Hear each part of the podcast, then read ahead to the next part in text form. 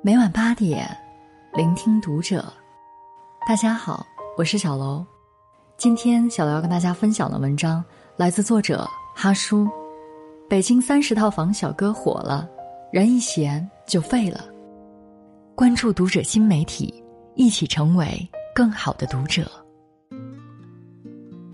在一篇文章下方看到网友留言，很厉害的那种。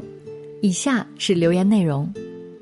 我有个朋友在北京有三十套房，他全部租了出去，然后自己就住在一个平房里。他要求所有的租户必须押一付一，交租金的日期他也给规定好了，从每天的一号到三十号依次排下去。他每天的事情就是开着辆帕萨特，挨家挨户的去收租，收到的钱当天就花掉，烧烤、撸串儿、洗澡、唱歌，钱花光了。然后第二天再去收下一家房租，他常常请我撸串儿，并且时常抱怨，活得太累了，每天起早贪黑的，还没有周六周日，一个月顶多只能休一天。我问他，你为什么不集中一两天收掉所有的房租呢？省得天天跑。再说现在网银支付很快，干嘛非要跑上门？他看了我一眼，说：“哥，你不懂。”我妈说了，人不能闲着，一闲下来就废了。这话讲的还是挺有道理的，人不能闲着，一闲下来就废了。人为什么不能闲着？我讲讲身边一个朋友的故事。他大学一毕业就进了一家上市公司的分公司，员工不多，只有三个人。等他进去后，正好可以凑一桌打麻将。他们的领导长期在总公司上班，半年左右才来一趟，请大家吃饭。这里俨然成了总公司遗弃的地方，却成了他们的天堂。周末双休，上班没人管，工作没硬性要求，更没有业绩考核等等。每天上班就是追剧、睡觉、聊天、购物、刷微博。用他的话讲，工作太闲了，每天不知道干什么，但工资照发，福利待遇也不错，所以四五年过去了，没有谁想过离开。去年，朋友问我有没有合适的工作给介绍，我惊愕：“你那么舒服的工作要辞掉吗？”他发了一个无脸的表情：“不是的，是总公司要准备在我们城市撤了，这边估计撑不到年底了。”因为是老同学，关系也不错，我就帮他开始物色合适的工作，发了好几个过去，结果都不行。不是工作不好，而是他觉得不能胜任。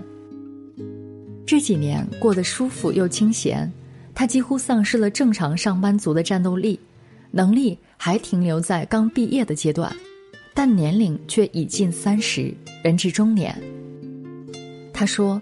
以前总觉得自己的工作不错，清闲又按时发工资，现在想想，真是浪费了几年大好的时光。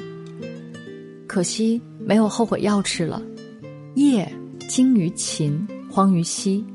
想让自己优秀，就只有靠勤奋。嬉戏玩乐的清闲日子，只会让人荒废，最终被淘汰出局。老祖宗的一些话。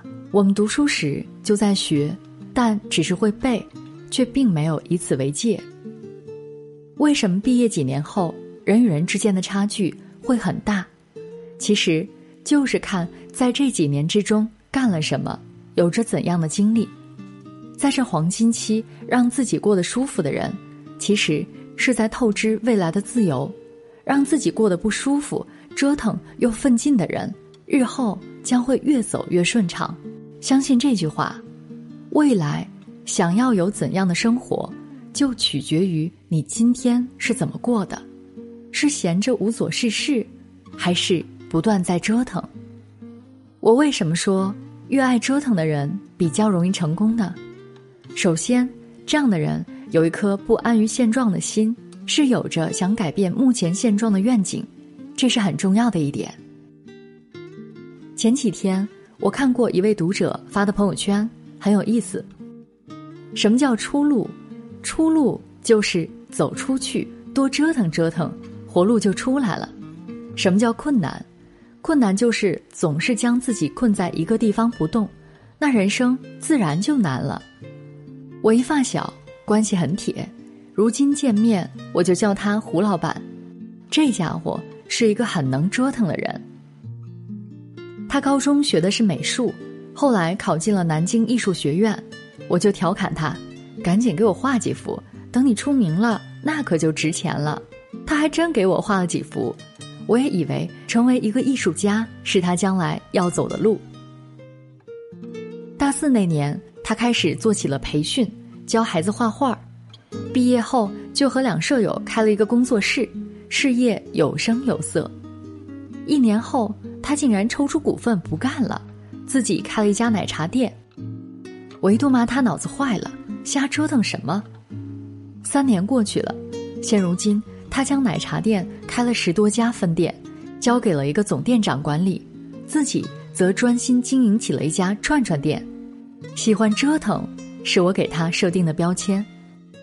我发现身边很多的朋友，包括看过的一些故事和案例，都在说明一个道理：越是喜欢折腾、不安于现状的人，会越来越自由，越来越成功。马云。当年是在学校里当英语老师的，多好的工作！但他出来了，成立了海博翻译社，创办了中国黄页，都不成功，最后折腾出阿里巴巴。俞敏洪可是北大的老师，据说快评上教授了，因为在校外办班赚课时费，被北大处分。后来他索性辞职，几经折腾，创立了新东方。褚时健楚老，七十四岁的时候还在监狱，出狱后本该好好安度晚年，却选择和妻子上山种植橙子，由一代烟草大王变身成了中国橙王。脑筋不动会生锈，人不动会生病，人生也是如此。